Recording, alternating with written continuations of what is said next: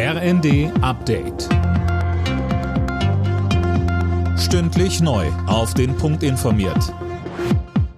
Ich bin André Glatzel. Guten Abend. Kanzler Scholz hat ein weiteres Mal mit Kreml-Chef Putin telefoniert und dabei ein weiteres Mal eine Waffenruhe in der Ukraine gefordert. Mehr dazu von Anne Brauer. Scholz twitterte im Anschluss drei Dinge aus dem Telefonat. Es müsse schnellstmöglich einen Waffenstillstand in der Ukraine geben. Putins Behauptung, dass dort Nazis herrschten, sei falsch.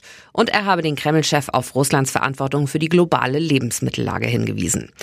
Regierungssprecher Hebestreit räumt ein, dass man nicht zu große Hoffnung haben soll, dass solche Telefonate tatsächlich etwas bringen, aber man dürfe nichts unversucht lassen. Die Umweltminister der Länder machen sich für ein Tempolimit auf deutschen Autobahnen stark, befristet aber sofort. Das soll gerade vor dem Hintergrund des Ukraine-Kriegs Sprit sparen. Widerstand gibt es bislang vor allem aus der FDP.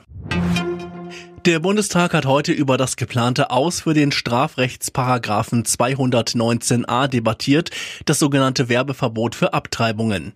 Das verbietet es Ärzten und Kliniken, zum Beispiel im Netz ausführlich und sachlich über Abtreibungsmethoden zu informieren.